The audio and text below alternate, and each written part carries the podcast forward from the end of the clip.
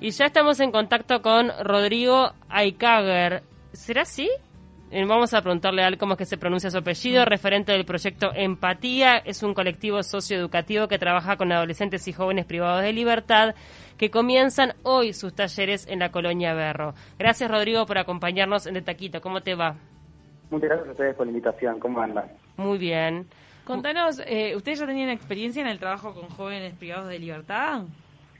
En realidad, les comento un poco cómo nace el proyecto. Eh, el proyecto nace en esto del mundo prepandemia en marzo del año pasado, es bastante nuevo el proyecto, así que el trabajo en territorio, por todo lo que significó y significa la pandemia, estuvo bien limitado. Mm. De todas maneras, el año pasado hicimos un encuentro en noviembre justamente con, con un grupo de, de- de jóvenes, eh, pero fue aislado justamente por los protocolos y el, el- el cuidado de la pandemia y demás. Así que hoy en realidad, esta semana, empezamos con, con las talleres más en territorio más formalmente. ¿De, de qué trata el proyecto? ¿Qué es lo que van a hacer con los chiquilines?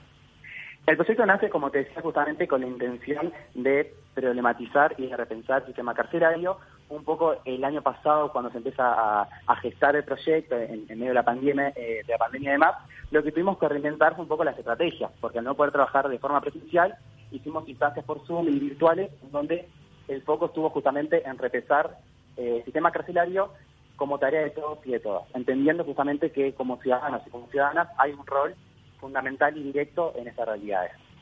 El año pasado lo que hicimos fue, fue culminar con un conversatorio que fue presencial, en donde asistieron adolescentes, tanto presencial como virtualmente, e hicimos una dinámica de eh, empezar a posicionarnos como parte del problema y qué cuestiones están atravesando el sistema carcelario juvenil y adolescente. ¿Por qué? Actualmente, Sí. ¿Sí? No, no, ter- termina por favor, así nos contás actualmente qué es lo que van a hacer con la presencialidad. Sí, eh, en la presencialidad actualmente justamente lo presentamos para el verano, que son es, es un momento en donde las actividades que son curriculares y extracurriculares eh, empiezan como que a, disminuir por el verano y demás, presentamos una propuesta presencial de talleres de expresión y comunicación para trabajar con adolescentes y jóvenes, en donde justamente vamos a trabajar todo el tema de los puntos de vista, el estigma, la historia de ellos, y en donde el foco está justamente en reivindicar sus voces, en acercar espacios de reflexión, de pensamiento y de decisión, en donde estos sean los protagonistas y empiecen a trabajar todo lo que tenga que ver con la comunicación, con la expresión, pero siempre como eje el tema de la reflexión y la creación de, de pensamiento crítico. Ahí va, es un espacio como de reflexión en realidad. Lo hacen a través de distintas herramientas. Por ejemplo, en un momento van a hacer un documental. Es uno de los Sí. proyectos que se proponen hacer. Exacto, eso es un poco más a, la- a largo plazo que surge también el año pasado y a modo de proyección hay una idea de crear un contenido más como que audiovisual y multimedia que tenga que ver con el sistema carcelario. En su momento estaba como que enfocado y pensado a lo que significó el accidente en la cárcel, en la de, de Rocha justamente, el, el crear esas experiencias y un poco hacer un paralelismo de lo que significa actualmente el sistema carcelario, sus condiciones eh, que vienen siendo históricamente críticas, ¿verdad? Es un poco eso también. Es como, como- pero siempre enfocado en la socioeducación. Ra- eh, Rodrigo, la verdad que te estamos escuchando con cierta dificultad. No sé si es un tema de tu teléfono o, o es de acá. Debe Vamos. ser porque estamos acá en, en la colonia y la, la conectividad Ah, ent- entonces debe ser por ahí. La presencialidad arranca hoy, digamos. Hoy arrancamos con los talleres presenciales en Colonia Berro, sí. Acá Bien. vamos a estar trabajando con cinco centros. Con Eh. el MD1, con Las Piedras, con Piedra eh, y con Cerrito. ¿Cuántos chiquilines participan de estos talleres? Porque, bueno, me imagino que también debe ser opcional, no, no, no, no debe ser obligatorio, o sí, ¿cómo, cómo es que trabajan? No, la, la propuesta es opcional y es abierta justamente a que ellos puedan decidir si quieren ser parte o no.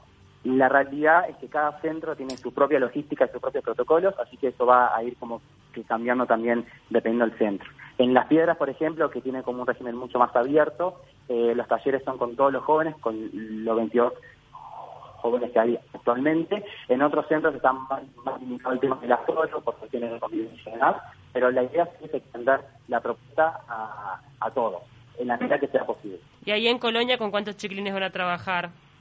En Colonia estamos trabajando en Las Piedras con 22, estamos en Centro Cerrito con 16 gurises, en el MD1 estamos con 10 eh, y en Sarandí estamos con unos 10 también. Bien. ¿Y Usted- proyecto, proyecto Empatía viene de afuera del sistema este de rehabilitación? Ustedes son vienen de Facultad de Ciencias Sociales, ¿verdad? ¿Y ustedes lo proyectan desde fuera o ustedes son funcionarios del sistema de rehabilitación? No, el proyecto nace en realidad externo a todo este sistema y nace a raíz de la militancia social. Un poco luego de, como colectivo y de forma más individual haber militado el no, el no a la reforma y haber entendido que la construcción de la seguridad iba por otro camino, empezamos a juntar en marzo del, año pasado un jóvenes de distintas carreras, sí, claro, con, con un enfoque en lo social para repensar justamente qué estrategias existen de la juventud en construir algo distinto eh, en la seguridad justamente y, lo que tiene que, ver con el sistema carcelario. Algo que, que, sostenemos mucho justamente es que hablar de seguridad tiene que significar hablar de cárceles también. Totalmente. Ahora, Rodrigo, ustedes obviamente que esto es un camino que están comenzando a transitar, que si bien el año pasado este, ya dieron los primeros pasos, eh, todavía queda mucho por trabajar, pero ¿Qué es lo que perciben como, como un factor común en, en, estos jóvenes que, bueno, que, que, hoy están privados de libertad? ¿Cuál, cuál eh, sienten que, que, es como e, e, ese factor que se repite, no te digo en todos, porque obviamente que no, me imagino que no, se puede generalizar, pero que está bastante presente? A ver, hay, hay, hay una cuestión que está atravesando todo el sistema carcelario en Uruguay y tiene que ver con la característica de la población carcelaria actual, ¿verdad? Las cárceles históricamente hace tiempo que ya vienen siendo en condiciones que no son las mejores y que no cumplen con, lo necesario para la realización social. Eso es fundamental. Aparte de eso, cada vez más son los jóvenes, son varones y son pobres quienes están cayendo en el sistema carcelario. Entonces, eso, dudas que significa y tiene que ser una alerta para el sistema jurídico, sobre todo, de que algo no está funcionando. Y no está funcionando porque antes de la cárcel existen otras instituciones que tienen que cumplir con un rol y no están pudiendo o no está siendo eh, eficiente quizás ese trabajo. Entonces, cuando hablamos de seguridad y cuando hablamos del ser joven, acá entendemos que nos presentamos ante un doble desafío que significa también un problema estructural, en donde el ser joven ya de por sí es un desafío porque nos enfrentamos quizá al mundo adulto y al status quo del el, mundo adulto y lo que la, y lo que el adolescente debe ser justamente, que a veces no cumple con la nueva generación, en, donde nos hemos ido como que cuestionando cosas incuestionables y en donde eso ha contribuido a que la figura del adolescente esté muy vinculada con la inseguridad y con el delito. ¿sí? Y con eso me refiero, por ejemplo, en el 2014, con el requisito del CIA a la baja, eh, el porcentaje en ese entonces era el 3% de los delitos correspondían a los adolescentes. Aún así, el foco estaba en entender que los responsables o los grandes responsables de la inseguridad eran los adolescentes, cuando los datos mostraban lo contrario.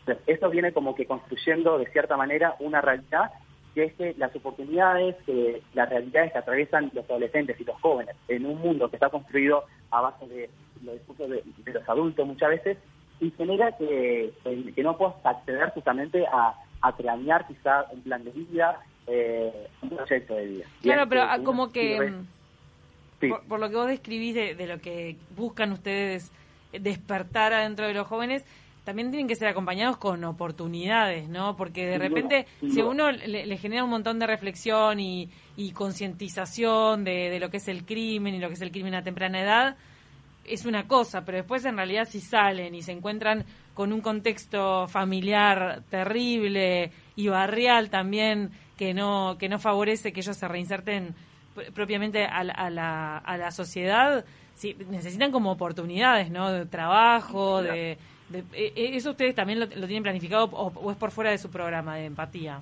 No, no, no. Eh, y tiene mucho que ver incluso con, lo que pensamos en el proyecto justamente. Hay tres factores que en el proyecto estamos como que muy teniendo. El tema de la identidad, el tema del sentido de la pertenencia y el tema del origen que son estos tres factores que atraviesan toda la etapa del ser adolescente y que tiene que ver con las oportunidades que tenían antes y que van a tener cuando salgan.